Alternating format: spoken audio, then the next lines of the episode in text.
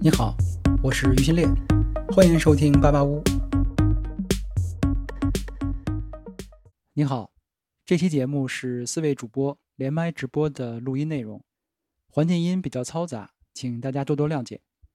对音质要求比较高的同学慎入。刚才这个少军也解答了我刚才一个疑问啊，我就是本来就想问说十二月份为什么没有像小鹏之前承诺的那样 G 六交付破万？之前他们一直在说 Q 四十二月会交付破万，那看来产能是一个很重要的原因。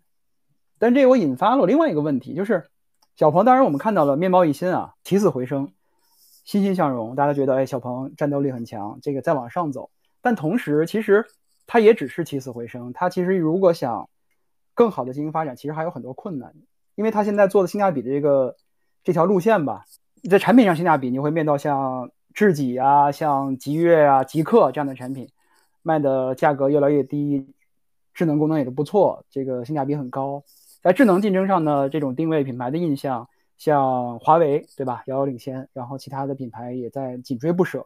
在营销竞争上，这样之前大家津津乐道的，跟跟理想的这种这个在广州车展上的一些交手，就是大家觉得小鹏现在战斗力究竟提升到一个什么层次？接下来它能够有什么样的竞争优势呢？因为仅仅是拼性价比的话，你会发现一片红海，所有人都在跟进。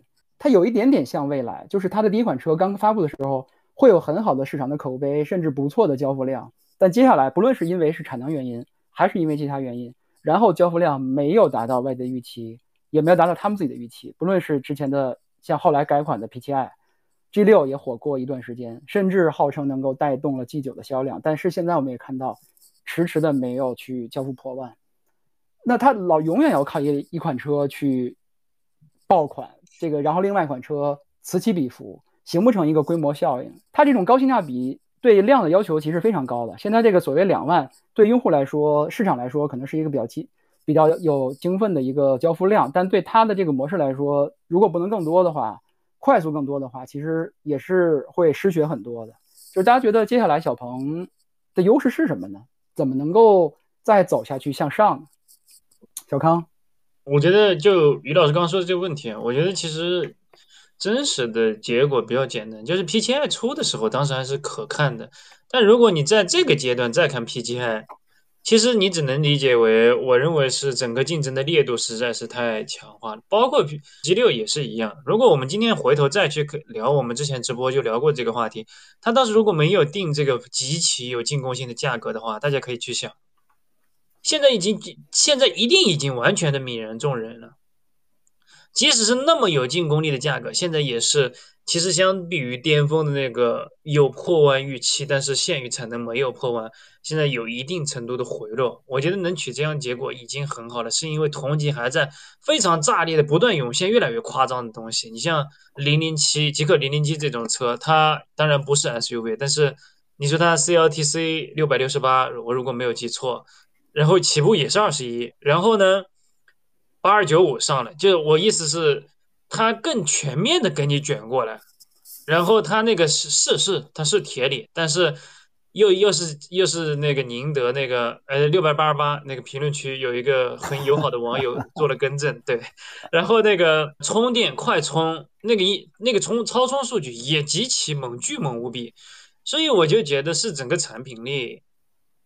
P7i 我们就不说了，其实 P7i 对吧？我觉得都不需要多说，就是四百伏也好，或者什么也好，这是一个非常客观的现状，是 P7i 本身在今天这个轿车世界里是很有压力的。但是哪怕 G6 在内，我觉得主要是竞争过于激烈，而不是就是我觉得它是一个阶段性的，是受外部影响非常大的，而不是整个公司形成了这样的节奏，就是每一个产品只能火一阵儿。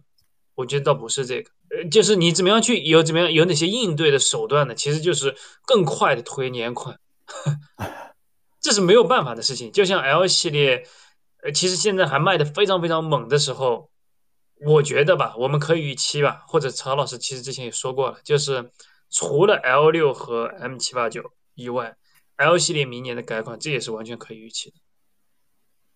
嗯，那这样的节奏是最好的节奏，但是没有那么好的节奏。就是小鹏 G6 这样的节奏，就是你发现它的订单增长可能不是那么好了，呃，没有一开始一上来那么顶了，然后如果有一个必要的改款，能重新再往上拉一拉，我觉得是这样。是小康刚才谈的这个方式，其实很像国产手机品牌去挑战之间挑战苹果类似，比如说很快的改款，比如半年出一个改款，然后苹果可能一年出一个改款，这样的话不断的去用快速迭代，用最新的机器、最新的产品去抢市场。对对对，这个曹老师知道。还有就是双旗舰嘛，双旗舰一年开两次，然后苹果是每年都只开一次嘛。通过这个来来来去进一步的去分化，对。小鹏现在就是说到两万之后，他再要冲三万、冲四万、冲五万，他的核心问题就不是产品，还是组织力。然后现在我跟厂长聊，他已经不太关注具体的产品或者市面上别家又有什么表现啊什么，不是他聊来聊去其实就一个组织。他现在看的是华为嘛，那就是说如果我要接近甚至超越华为，那我一定要有一个更强的组织能力。包括为什么我们就发现就是说。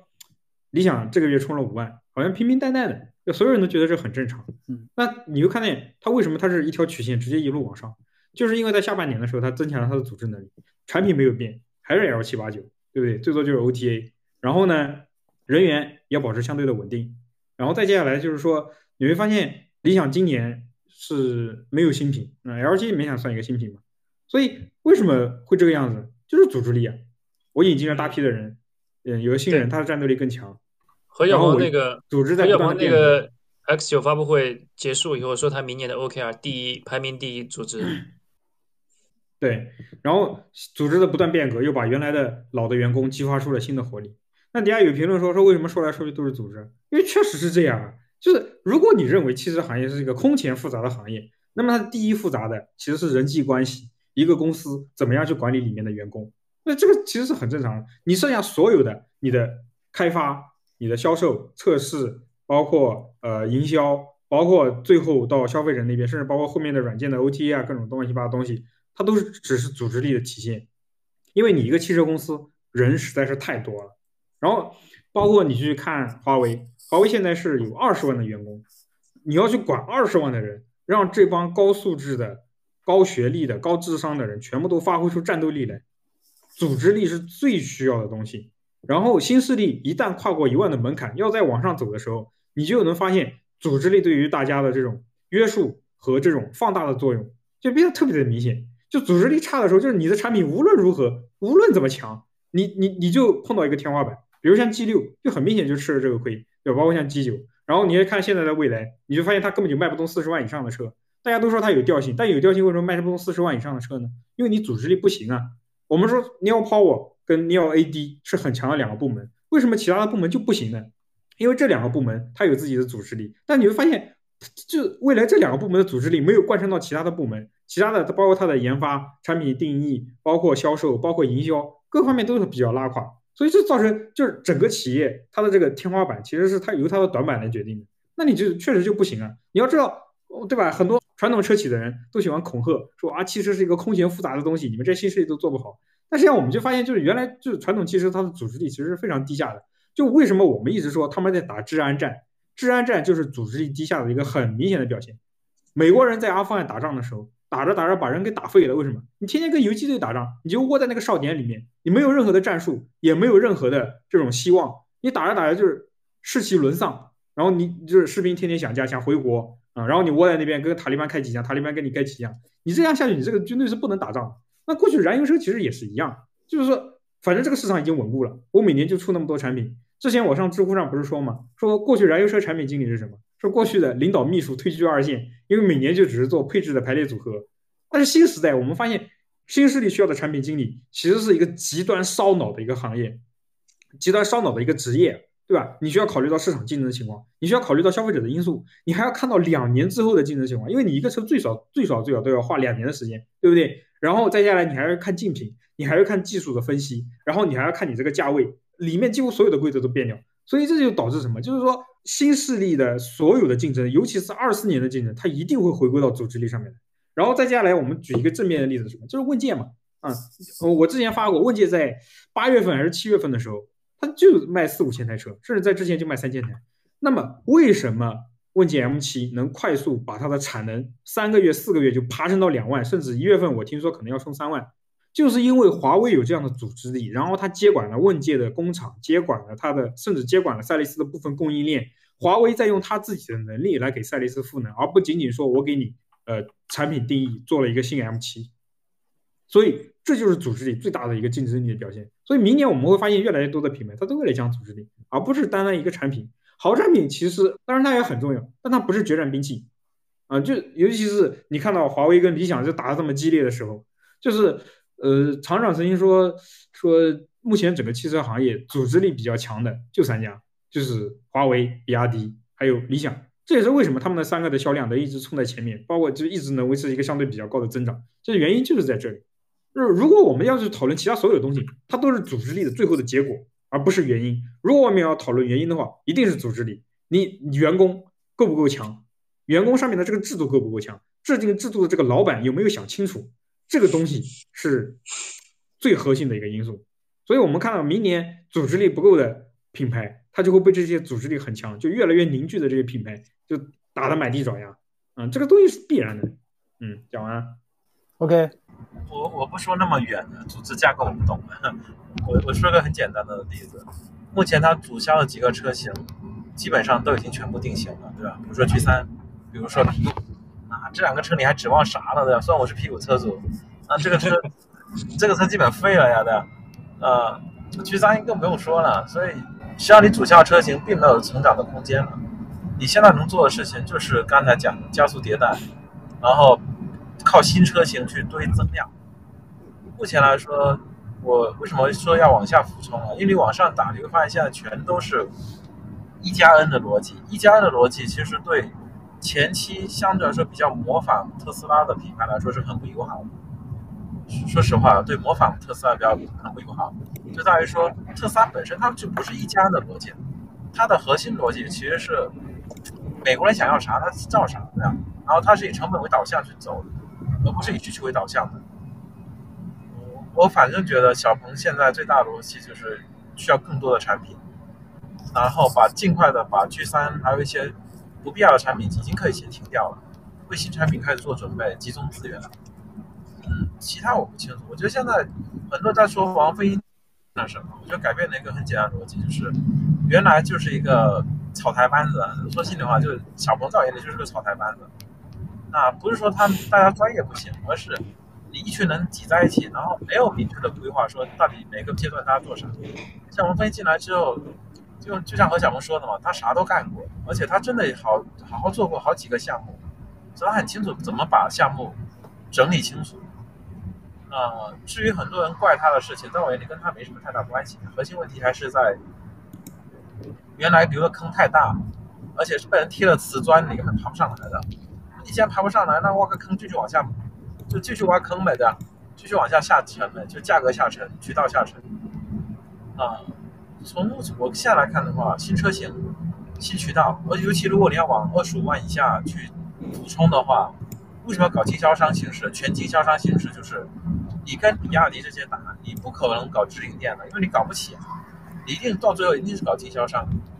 从目前我来看的话，整体的逻辑真的是在补充的，而我觉得按现在基本上在按王凤英最熟悉也最擅长的方式在走。至于说很多人，我当然知道很多人觉得小鹏应该走高端，应该冲到三十万、五十万以上，但是大家仔细想想，其实现在冲到三十万、五十万。除了问界跟理想以外，其他几家其实都活得挺不滋润的，对吧？比如说腾势，比如说极客，其实自己已经主销两个主销车型，零零七跟极客零零一都已经杀回到了三十万以下了。啊，现在只有腾势跟蔚来守在了三十万以上。但是我们发现这两，我们自己都能理解，这两家企业维持的很困难。那，你总得下来的，你不行，你上不去的，基本是这样。是少军刚才说到了 G 三啊，G 三确实，我记得我看到官方已经宣布 G 三要停产了。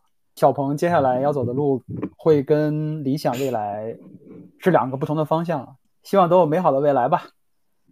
来来聊理想，咱们结束小鹏这个话题。最大的话题就是 Mega 发布会定档了，挪到三月，像曹老师上期直播时候谈的那样，就是不如搞到春节后啊。这个可是上市即交付道理，大家其实都明白啊。包括上次，其实像曹老师也有这种预判，但是之前厂长不可能不知道。但他们既然已经那样做了，定了原来计划，那又改到今天这个计划，原因究竟是什么呢？这个做这种反复，其实是挺伤的，整个组织的调配啊，相对像其他这些资源呀，大家猜测一下，这个为什么会调整到这么往后？这个这个节奏变化这么大？因为之前甚至在业绩沟通会上，像像分析师上都公布过这个时间表，对吧？在品牌的宣传上、热度上，其实也静悄悄很久了。另外就是包括经过像这种 M 九的发布上市、X 九的发布上市、蔚来 ET 九的发布，你们还像当初那样看好 Mega 未来的这种销量所在市场第一吗？小康，我先来吗？哎呀，我就我总觉得我这个借阅了，应该曹老师先来。CEO 最后压轴啊。我觉得，首先第一个我不理解的是，我今天还碰到一个就是做投资人，他们觉得，我不知道我因为我最近没有看理想的股价，他们觉得就包括其实今天于老师也说了，也刚刚也表达了这个意思，是说推迟到三月一号是一个大负面，或者是一个至少是一个负面，我自己觉得还好啊，就是。当然了，就是之前已经决定试驾，然后这个取消，这个可能会有一定程度的，这肯定是有一些折损的嘛。你可能要预定看看场地之类的，这个这个这个这个成本肯定是白白投了。但总的来说，我觉得所有的这个媒体去看过车以后，很多人都集中的提了关于二排座椅的那个一些一些小的优化的点。然后很多人觉得这个时间理想一定在大改被 X 九打的大改，我觉得这个也是一个很荒很荒唐的，就是我觉得这个表明了你对汽车行业真的了解很有限，就是三四个月这个时间啊，无论理想的组织力有多强，二十四小时连轴转，你能做做成一个小改，我觉得已经非常杰出了。但大改是万万不可能的，因为你不能不可能超越物理极限。所以就是理想 Mega 这台车，它显然不会去做所谓的大改，而且也不就是，尤其是说这个被 X 九在 X 九的压力下做出什么大改，我觉得这是非常扯的东西。我我当然了，这个理想官方也没有就这个事情回应过。然后，然后还有一个就是策略上，我是觉得是跟你最终上市的节奏强相关的。如果你是在一月份的上旬或者是十二月的下旬跟这些车挤在一起了。那我觉得你是一定会持续持续的强化强发生的，但是如果你的预热阶段撞上的是别人的，比如说像 ET 九、M 九、苏七这种连环的砰砰砰砰的这种年度大发布，那我觉得他现在这个逻辑是对的，就包括问界也是一样。我们看新 M 七上之前的很长一段时间内几乎销声匿迹了，就是华为这么强的一个传播体系的一个，它都是。立马荡下来，就是现在不是我要上的这个节奏里面，那我就选择不发声。我觉得这个倒是合逻辑的，就是而且我觉得大家可以预期嘛，就是你等真正年后，我觉得临近发布，我觉得我们可以期待那个就是大卫他们做的这个组合拳，我觉得这个不需要担心的。其实事实就是，理想在这方面是越来越成熟，越来越有有体系的嘛。然后还有一个问题就是，嗯，看过这个新品之后以，前那么嗯看好 Mega 吗？嗯我我我总体来说其实还是比较看好，说实话，就是我既看好 X 九也看好 Mega，是因为你就大家不觉得这是两个不同的客群吗？我还是不觉得 X 九和 Mega 就是他们对比这两个车的人啊，只发生在微博上或者只发生在网上。你真正要买的用户啊，我还是觉得 Mega 和 X 九，你即使放在一起也是很，就是整个气质也好，就是差异还是非常明显的两个车。它只是恰巧符合智能电动 MPV 这个标准，所以才会被拿来对比而已。所以我觉得，甚至就是真正说抢走了很多 Mega 用户，我都觉得概率不是很大，我是这么觉得，我还是比较看好 Mega 的。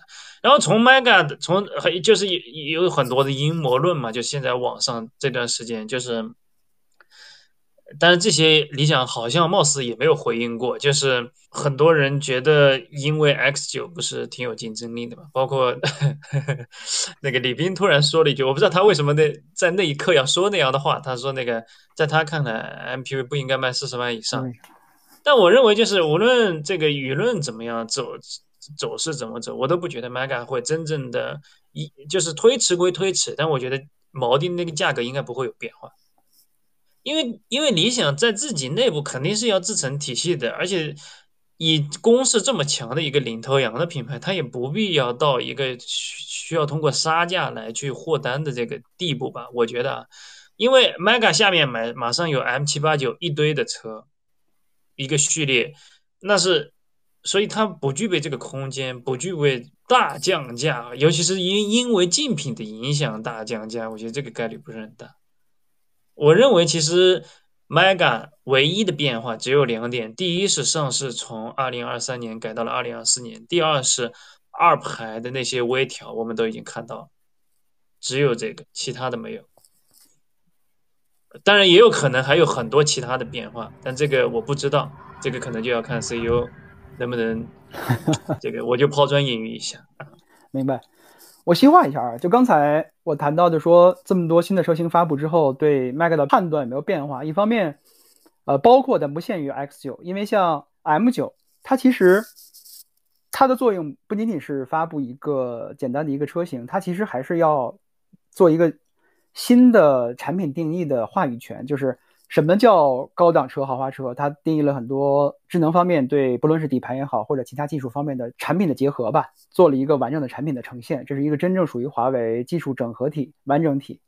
那么，Mega 其实对外界来说，其实它相对于 M9 这样的产品，它的变化对于理想和以理想之前的产品来说，变化不那么大，更多是外形和能源驱动方面的。所以。它还是不是一个能够支撑这个五十万以上价位这样的一个豪华定的标准？其实它跟 M9 也好，ET9 也好，其实是不同方向的豪华产品或者说高端产品的一个定义的标准。所以我是想问，在看完 ET9 和 M9 之后，你觉得大家对 Mega 这个价位的一个旗舰产品这样的一个产品定义，是不是还会一如既往，就像之前那样看好？就是这个意思。我懂你意思，懂你意思。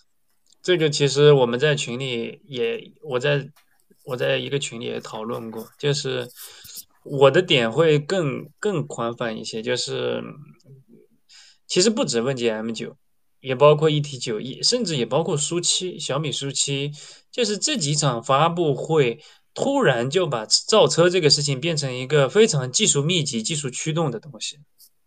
如果主流的叙事变成了这样，对 Mega 来说，我们可以可以看 Mega 能拿出来的东西，一个是 MPV 的安全，它解决的很好；一个是 MPV 的形态本身重新定义。这个黑的人也很多，但我不理解，就是我觉得确实是重新定义对。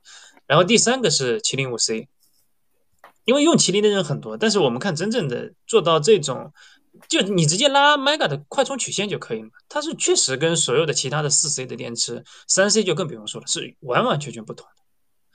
就是这三个核心，至于说这三个点能不能撑得起来，我觉得我也不是很确定这块。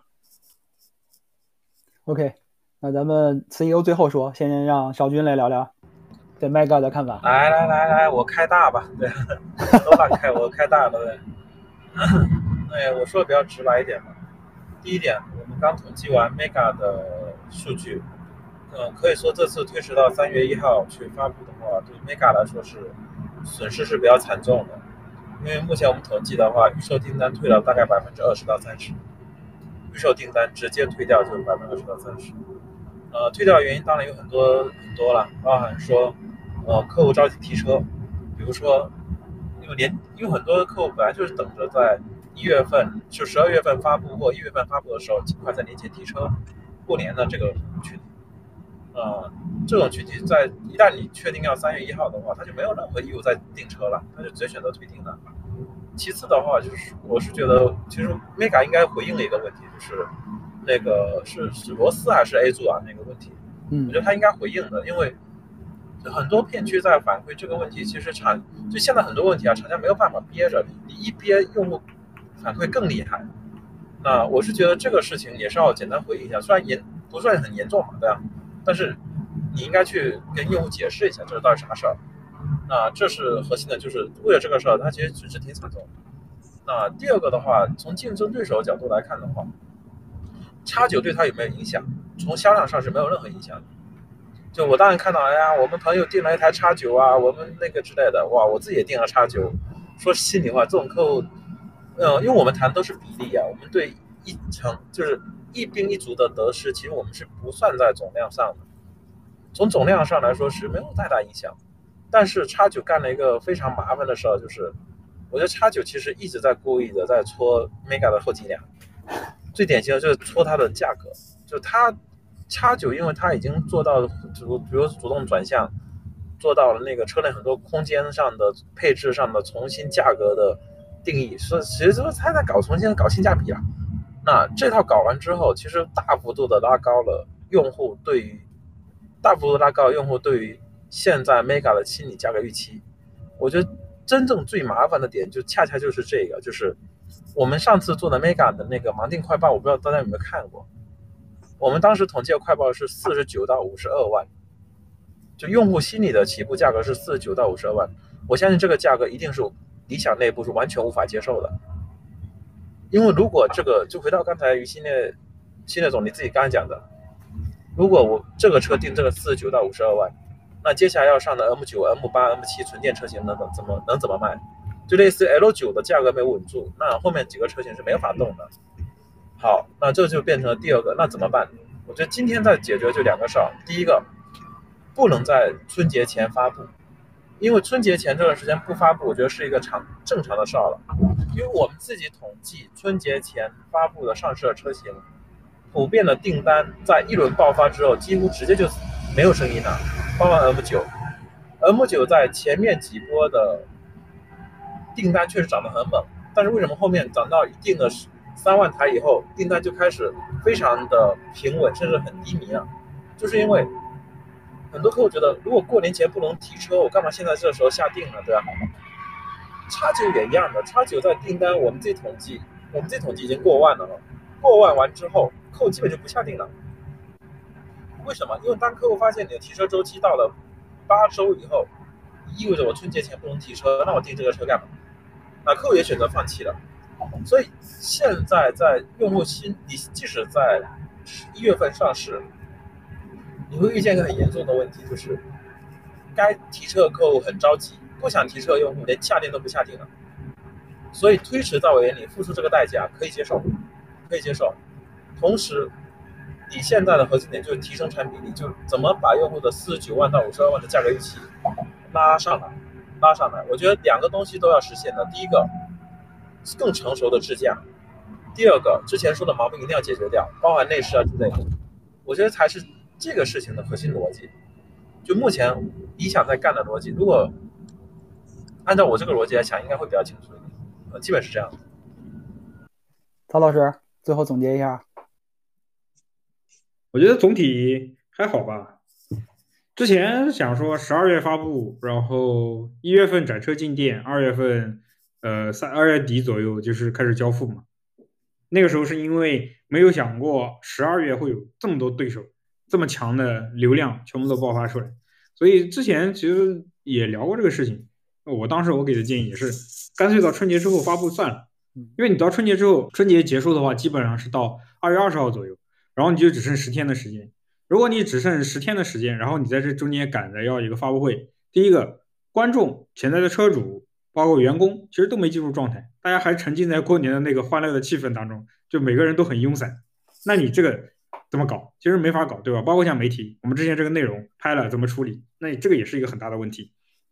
另外一个就是你当时没有足够的车，对吧？你交也交不出来，所以就春节卡在这儿，其实是个非常蛋疼的事情。大家要不然就赶紧春节之前发掉，然后一月份就开始疯狂交付。然后呢，二月份断一下无所谓，对吧？然后二月份就是直接就是年后买车的用户了。那要不然就是说，就是我干脆就等到后面。如果一月份你交不出很多车来，那这个其实是比较尴尬的。你像那个 M 九，那再怎么样，接线也能交个两三千。然后的话，叉五基本上，呃，叉九的话应该基本上能交个呃四五千以上吧。所以就最最起码你要保证你春节回去的时候有一波这个种子用户。嗯，但是怎么说呢？因为 M9 它现在把价格已经拉到五十五万以上了，所以我觉得就五十万以上卖的最好，那可能应该还是 M9。嗯，因为没有想到，我也没想过这个这个问界 M9 选完之后这个价格会这么高，所以，但是我觉得 Mega 的销量也不会差，因为我们目前能观测到的，在四十万以上，不应该说三十万以上，优秀的智能电车供给其实是非常少的，这个市场是空缺。然后 BBA 其实根本就没有太高的这个防守的能力，然后 Mega 其实它现在被很多人不看好，是因为这个车现在还没有大量的媒体的内容出来。那当然，很多人会觉得内饰是个问题，嗯，但我我不觉得这是个问题。如果内饰是个问题，那 L 九早该卖完蛋了，对不对？L 七跟 L 九的内饰就是风格是差不多的，嗯，然后差的话就主要是个冰箱嘛。那如果说如果说按照这个意义的话，那 L 九早完蛋了。但是我们现在知道，L L 九四十多万的一个车已经卖到一个月一万五了，所以我觉得 Mega 的话应该一个月保守，我个人估计稳态在六千以上吧。嗯，这个应该相对是比较正常，因为它的整个的内部的大空间依然是少有匹敌。当然，我不能说它无敌啊，因为还有五米五甚至五米五、五米四的那些 MPV，那人家车长比你长那么多，那这个确实是没法比。但是在这个价位段，它的传统的大空间，包括它的舒适性，我觉得依然是非常非常能打的。那在这个价位，你要想再去找一个优秀的智能电车，很少的。然后更关键的是什么呢？我觉得大家都少看了一个隐性的因素。就是到明年这个车三月份发布的时候，理想的高速的超充站应该能布到五百个以上，甚至如果乐观一点的话，可能到六百啊，因为它的整个的明年的这个超充站铺设会到两千个嘛。超充站我觉得是非常影响 Mega 销量的一个重要因素，因为你要出远门，大家都担心的是补能的焦虑嘛。当然 OK，我把高速全给你铺起来，你在城区里面的这个。焦虑我觉得是比较少的，因为现在的话，整个城区里面大家铺的充电桩的数量其实是非常多的，但是在高速上，大家确实会有这样的焦虑，尤其 MPV 有时候可能经常要出远门，所以我觉得，哎，怎么说呢？就是你要不看好理想，或者你不看好 Mega，其实你有非常多的理由，但是就在这个不看好的过程当中，理想完成了十二月份交付上五万，一个月销五万、均价三十五万的品牌。然后你说你不看好它的期限，你觉得它就要开始崩盘，对吧？哎，爹，你看说来就来了。比如说理想明年就完蛋了啊，理想崩盘的开始，理想的滑铁卢，理想明年就不行了，理想明年最多就卖到三十万。因为这种声音其实非常多，但是就一直被打脸，永远被打脸，但是永远不承认，嗯，这就是客观的正常。我前两天，哎，忘了跟谁去讨论，他说中国现在的就是网络的主流的文化有一种什么叫同情弱者，就不喜欢强者，对，就是你要弱。我就同情你。你要像，比如像华为，其实也是有的。华为在国内来说，它是其实是最强的，但是它在这个政治风险当中，华为是一个弱者，所以就激发大家这样一个情感。包括像现在就是未来，对吧？为什么就是还是有很多的这个拥趸，对吧？能在网上去搞这个流量，因为未来现在相对是个弱者，大家都会同情弱者啊，就不管你这个情况到底是怎么样。所以说呢，像理想这种一直在不断往上走啊，就甚至包括像华为嘛，甚至包括像小米嘛，我一直往上走。我销量一直好啊，然后呢，我我又做了很多其他人做不到的事情。你作为一个相对的强者，你肯定相对是比较遭人恨的，肯定在网上是遭人黑的，对吧？就是这这到什么程度呢？你比如像 Mega，对吧？有的我要过来黑一下，对吧？比如说我盯着一个大螺丝，我就说这螺丝不行啊。比如说啊，我就说 Mega 就回炉重造了，对吧？但是实际上人家明明说过这双 A 柱的事情，人家也很坦荡的说了。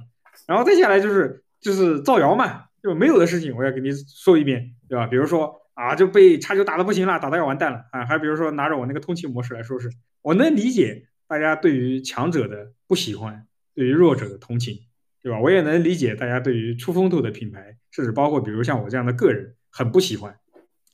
但是你不喜欢没有用，事实不会跟着你走，你知道吗？这是这其实就是非常离谱的一点。最后还是那句话，每当你觉得理想有问题的时候，你要想一想，理想月销五万。四十多万的 L 九一个月卖一万五了，一万五什么概念？一万五啊！很多品牌自己卖十几万的车都没卖到一万五，然后理想在四十多万的车卖到一万五，而且这个情况会一直延续下去，它会一直卖的好。嗯，当然一月份肯定不会像十二月冲那么高，那大家一月份都集体尾了嘛。但是我可以肯定，当一月份就是到二月一号的时候，我们去统计从二三年的十二月到二四年一月份谁跌的最多的时候。我觉得那个时候你们就能看出来理想真正的实力到底在哪里。所以这个情况是非常搞笑的，就是你们尽管黑，你们尽管不看好 Mega，甚至你们可以去造谣，对吧？这是你们自由，那？法务也管不过来，包括我也碰不过来，但无所谓，我不 care，你知道吗？因为你们会被持续的打脸。有人说我我跟理想捆得很死，是的，没错是这样。那不然呢？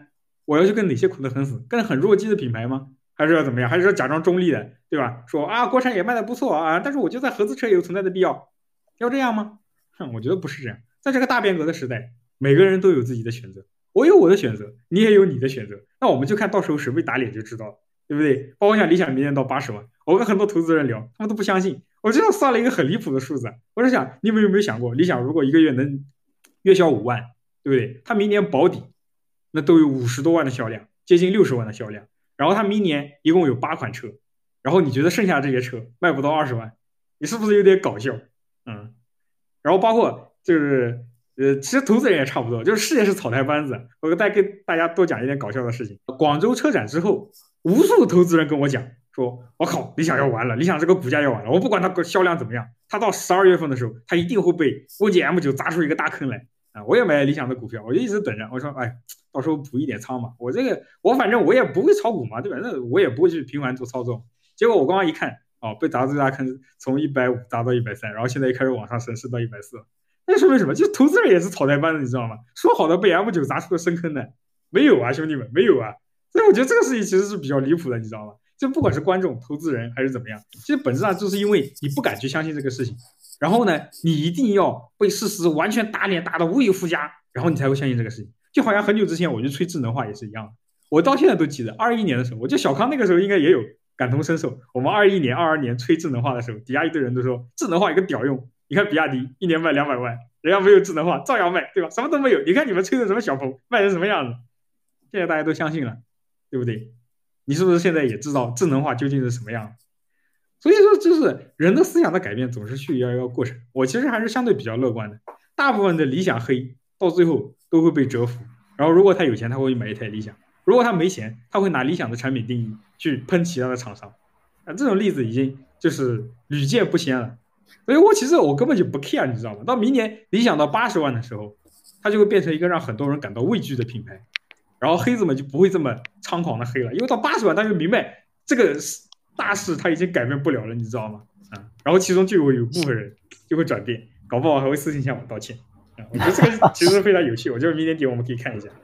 呃，有一个具体的问题啊，刚才这个曹老师谈到了这个充电网络的铺建啊，高速上五百站，我不知道它城区的计划，但是资源是有限的嘛，它确实是会优先铺高速服务区的充电站，这样保证 Mega 有一个很好的补能的体验。但另一方面，二四年才有发它的纯电的 M 系车型。那些车型我理解，其实对城区的补能要求会更高，相对于 Mega 来说。我的理解是在高速服务区是为了 Mega 跑长途用的，对吧？这个为主，就其他车也会跑长途了。但是 Mega 在城区是没有补能焦虑的，因为买这样产品价位的人一定会有加充。但其他的理想的纯电的车型，安装加充桩的比率不会像 Mega 这么高，他们有更多的在城区补能的需求。如果理想不能够在城区提供比较好的这个。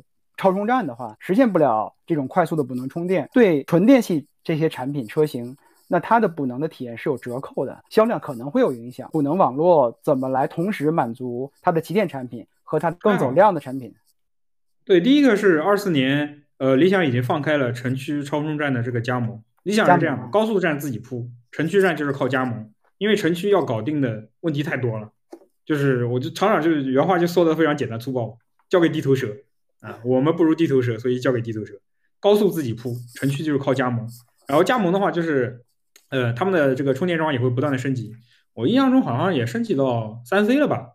啊，所以就是这个问题不大。你在城区铺，反正肯定是有超充站。然后另外一个就是理想的加充桩的比例是所有品牌里面最高的。L 系列的用户，我记得是百分之七十还是百分之八十都有条件，而且安装了这个家用充电桩。所以对 M 系列来说，啊，这个也不是什么问题啊，就是你想看，这 M 系列的用户，他的用户画像不会跟 L 系列有特别大的差异。那也就是说，这部分用户他也是有条件安装这个加充桩，而且国家现在整个政策推进的话，你在嗯安装家庭充电桩的时候还是比较友好的。你比如像我在那个江苏老家，我们乡下，你去安装充电桩，都是一天就给你搞好了，就就是先把那个电表给你装好，装好之后让你自己过来装，嗯，然后那个基本上都不会有什么问题。所以对于 M 系列来说，呃，这个肯定是没有什么问题的。明年的充电桩会更多，明年一千七百站的新建计划，其中有一部分就是要放在城区嘛，那搞不好城区会建得更多，嗯，因为城区相对比较简单，你交给地头蛇来搞的话。然后再接下来，你的加充装比例其实也非常的高。你想想看，L 系列它的这个 L 七八九这个加充装的比例都非常高。哎呀，买了 M 系列的人，那肯定对吧？因为它本身就是其实已经被筛选过的嘛。被筛选过之后的话，那你的加充装比例肯定会更高。最后一个关于理想的问题啊，就是咱们看了这一波像 M 九啊、X 九啊、ET 九啊，其实大家都学会了冰箱、彩电、大沙发、大空间，对吧？甚至还有更大的彩电、更冷的冰箱。产品定义上已经完全接受了。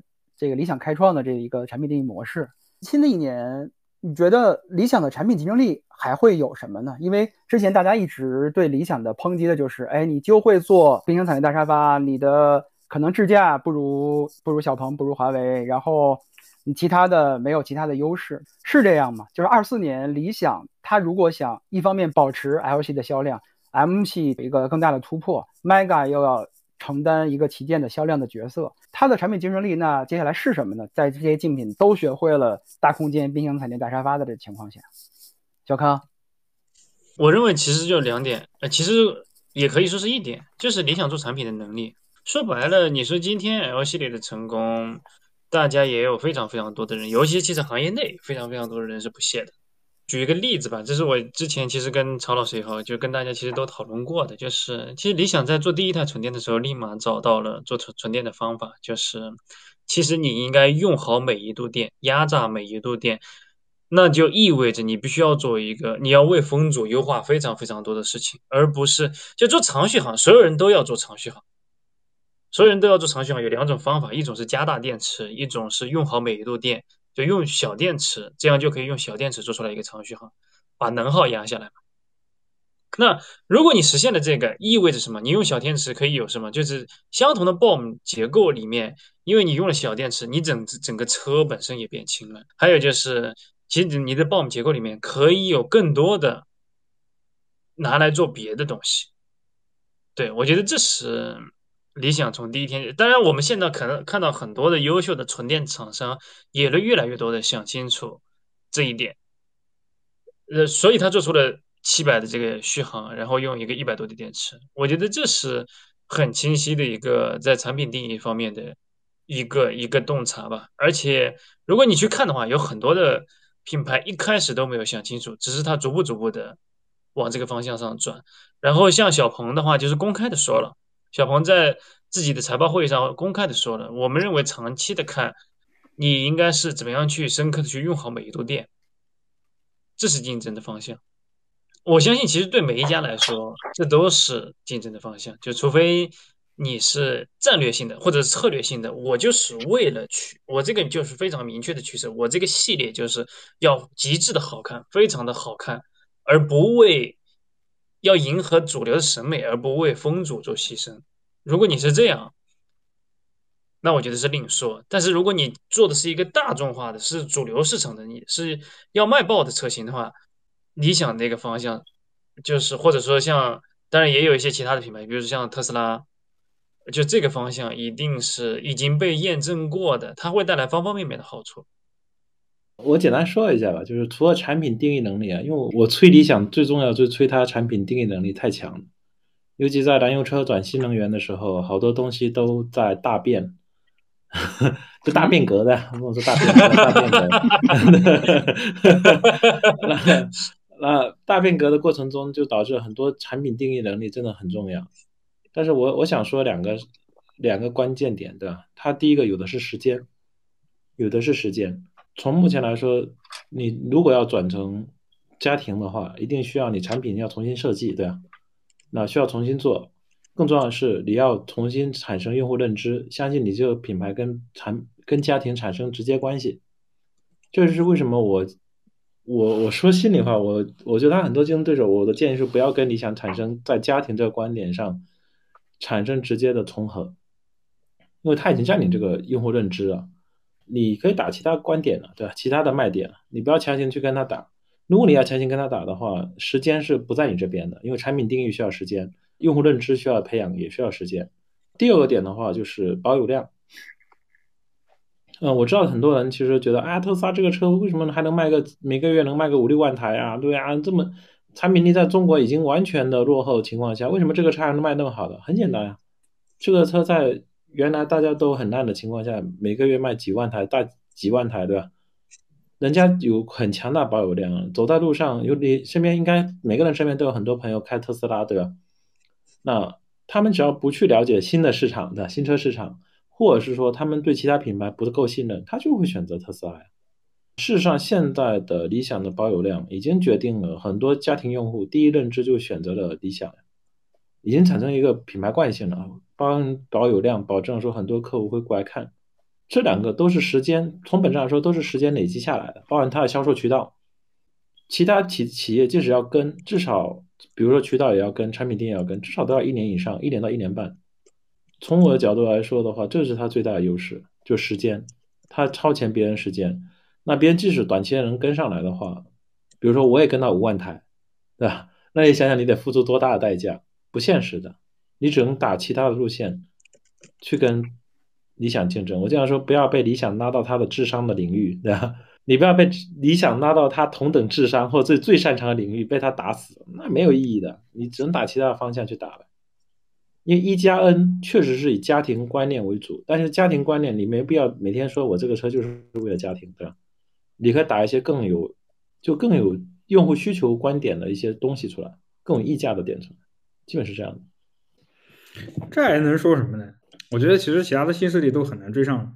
反正我明年主要就是看三个车企：华为、小米跟理想，他们的流量应该会形成遮蔽效应，就是说到今哦到今年应该是今年。但是更准确说，应该是春节之后，等这些产品，小米 S U 七啊、理想 Mega 发布之后，对吧？包括华为 M 九也开始上量之后，你就发现互联网上对他们的讨论其实是远远盖过其他品牌的，这一点就非常可怕。也就是你会在第一层，我们通常说的那个叫从流量到销售，它是一个漏斗型的，对吧？流量、认知度，然后呢，消费者感兴趣，然后进店去看看完之后留资料，留完资料之后，然后再下订单，下完订单然后再交车，然后再交付。如果你第一层流量就输掉，那你就直接就什么都没了。然后理想它为什么会有这么大流量呢？我觉得这个也是很多人就不能理解的一个问题，对吧？我就说这是组织力，很多人又不相信。那我就要问你，一个主打家庭的车，好，如果它没有这么组织力，它没有预先做过大量的预案，并且在执行的过程当中一丝不苟，它是怎么来这么多流量，对吧？因为很简单的问题，它既不是那种特色非常鲜明的车，它长得又不是很有讨论度。你比如像小米 S U 七，一个轿跑车的外观。对吧？很多人说长得像保时捷，OK，它有讨论度，或者像华为 M 九，它那个灯组也很有讨论度。但你会发现，理想从理想 ONE 到 L 系列，它的外观其实没有那么高的讨论度。那新华灯它实际上是一个相当于正向的东西，但新华灯当时就没有引起那么大的争议嘛。OK，理想能搞那么大流量，为什么你们不行呢？那有些品牌说黑红也是红啊，我也去天天去制造，包括这些呃各种乱七八糟的议题，甚至我去喷其他的友商啊，甚至要干起来了。你为什么没有这么大流量呢？就我还是说的，所有的所有的一切，你归根到底，其实就是组织力。嗯，理想的这个组织力是非常无敌的，而且它还在不断的进化。我我举一个例子，就是说理想 ONE 在二二年跟问界 M 九第一轮交锋的时候，是吃了很大的亏的。但是到后面的时候，你让他吸取这个教训，他后面就不会再犯。我可以保证，后面理想不会再犯这个错误。嗯，但这个这具体的这个信息不能再说啊，因为被警告过了，不能去讲这个东西的。然后包括像明年，呃，就是春节之后，理想其实是有八款车，对吧？我们能看到，就是说它前面的就是 L 七八九、L 六，这些都是走量的车。然后再接下来的话就是 Mega，然后到下半年的时候还会有 M 七八九这个纯电上来。然后再接下来我们去看，不光是在产品的层面，然后你去看它的充电站，目前充电站铺设能够超过理想的，应该是只有蔚来。但是今年的话，理想应该跟蔚来打平，甚至还有可能要超出。嗯，但是这个换电站跟充电站其实价格并不是很高啊，所以就是说这个要给未来说一个公道话，就很多人不要以为说我铺换电站我就会把自己给铺死，不会的。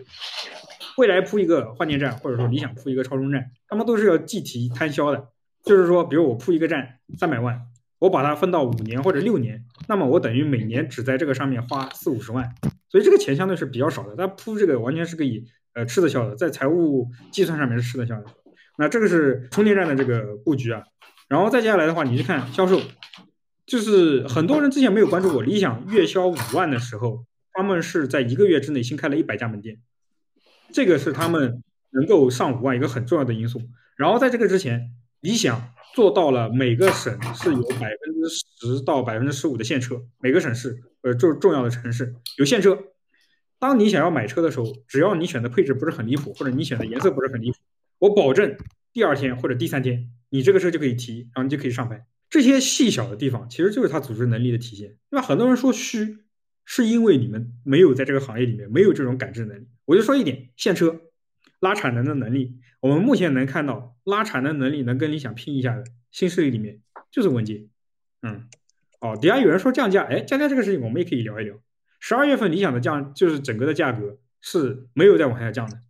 啊，这个东西的话，你们如果自己不相信，你们自己去店里面问一下，为什么？因为再往下降就会动到用户的 NPS。理想现在去衡量一件事情对不对，归根到底是看 NPS 用户推荐值。如果 NPS 下降，我这件事情就不做。所以 L 七八九在十一月份左右，当它的优惠到了一定程度之后，他发现触发了 NPS 的阈值，用户推荐值开始下降，他马上就停止了整个优惠，继续往下探。然后他在优惠没有变的情况之下，相当于锁定了优惠，我不降价了。我十二月我照样卖五万，为什么？第一个我开了更多的店，第二我的销售变得效率更高了，然后再接下来我整个营销，包括五点零那场软件的发布会，给他贡献了非常多的订单，对吧？你们说这个组织讲组织力很虚，OK，我举了这么多例子，那我们再举反例，你如果觉得组织力这个东西很虚，那我想问一下，为什么其他的新势力在爬产能的时候没有爬那么快？为什么其他的新势力就提供不了百分之十到百分之十五的现车？为什么其他的新势力开店就开不了这么快？为什么其他的新势力一旦进入到降价的螺旋，它就很难出来？它只能一步哗哗哗往下降，它不能到锁定一个就是锁定一个优惠值的时候，我这个订单反而还能往上升？为什么呢？哎，这其实是个很严肃的问题。冰箱、彩电、大沙发谁都能上，对不对？但是我们能看到，就是真正模仿成功的只有华为的问界。为什么其他品牌就是上了也搞不定这个事情？其实道理很简单，因为你不是理想，你也不是华为。你就算原模原样，你抄一个这样的车出来，你也搞不定。那如果说我们再往浅一层来讲，你觉得你理解不了组织力，那我们就来讲另外一个东西，叫软件能力。这个昨天我们在那个这个少军那个直播间，我们也讲过。好，我们原模原样把一个理想的 L 九或者一个问界的 M 九，硬件全部都具备，软件接口也给你写好，扔给德国人，我们就扔到沃尔夫斯堡，你就交给大众，你让大众在这辆车的基础之上写一个智能座舱，或者写一个辅助驾驶的程序出来。你能不能写得出来？能写出来吗？谁有这个胆，拍着胸脯说能写出来？你写个屁！没有这个能力，好吧？他没有这个能力，他没有人。沃尔夫斯堡能不能找全这么多的座舱的这个软件工程师？能不能找这么多的安卓 QNX 工程师？能不能找这么多的感知和规控算法的工程师？你找不到，好吧？啊，那个 Car ID，就之前那个大众还有奥迪的朋友跟我吐槽说，他妈五千个人里面四千五百个领导。只有五百个人是工程师，然后这五百个里面还有三百个人不干活，剩下两百个负责组织外包。你这能干好吗？对吧？所以这就是为什么我说组织力很关键。你们不能理解，我就降一个逻辑来给你们理解，就是软件能力嘛。那软件能力其实就是组织化的一个组织能力的一个相对的体现。然后再往上，你去看组织能力，就体现你方方面面。你的销售是不是能去理解你这个车所有的卖点？能不能很高效的去卖车？那这也是一个很关键的点。那我就基本上就讲完了。如果你不能理解，对吧？那我们就看明年的销量，你们总会被打服的。嗯。再补充一个小问题，这个八十万辆目标包括单月突破十万辆，小康和少军有什么想聊的吗？能实现吗？我觉得可以啊。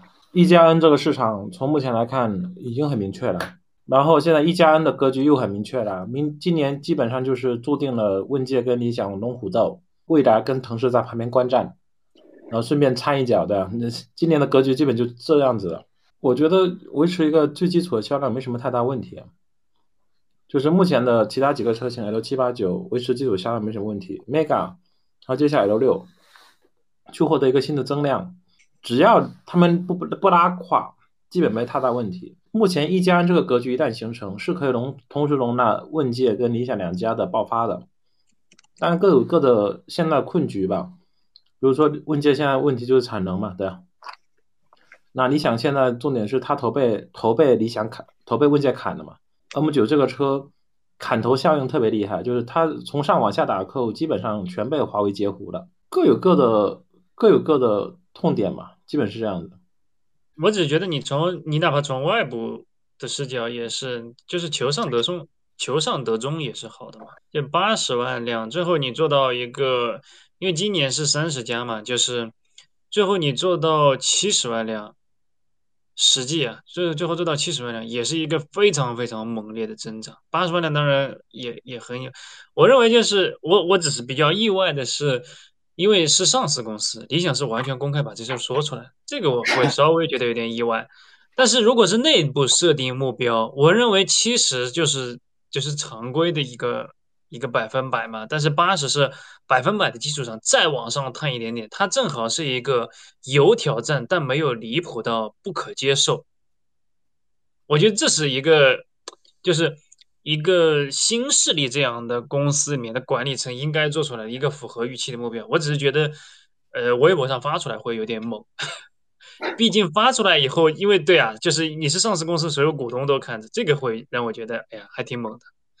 就是相当于破，就是逼上绝绝路了。连续四个季度的这个财报会议，可能投资人也会反反复复的，就是高度关注这个事情。因为我还知道一家上市公司，反正就他们是也是车厂，他们是内部的目标，其实和是财报的招呃指引是不一样。财报的指引会更保守，内部会更激进。但是老板毕竟是老板嘛，他只要是这种创始人担任一把手的，他还是会说你你不要看那个财报。我的要求是这个，就是不影响他继续 push 你，对。但是像理想这种，真的是，哎呀，我觉得确实就是内外合一吧，还还挺猛的啊。就是他内部没有一个更积极的目标，是吧？也许也许有个九十万吧，内部我不知道。如果是那样，那就可能更更更强了啊。欢迎大家在小宇宙、苹果 Podcast、喜马拉雅等音频平台。搜索“巴巴屋”，有准备的头脑，订阅收听我的播客。本期节目就到这里，再见。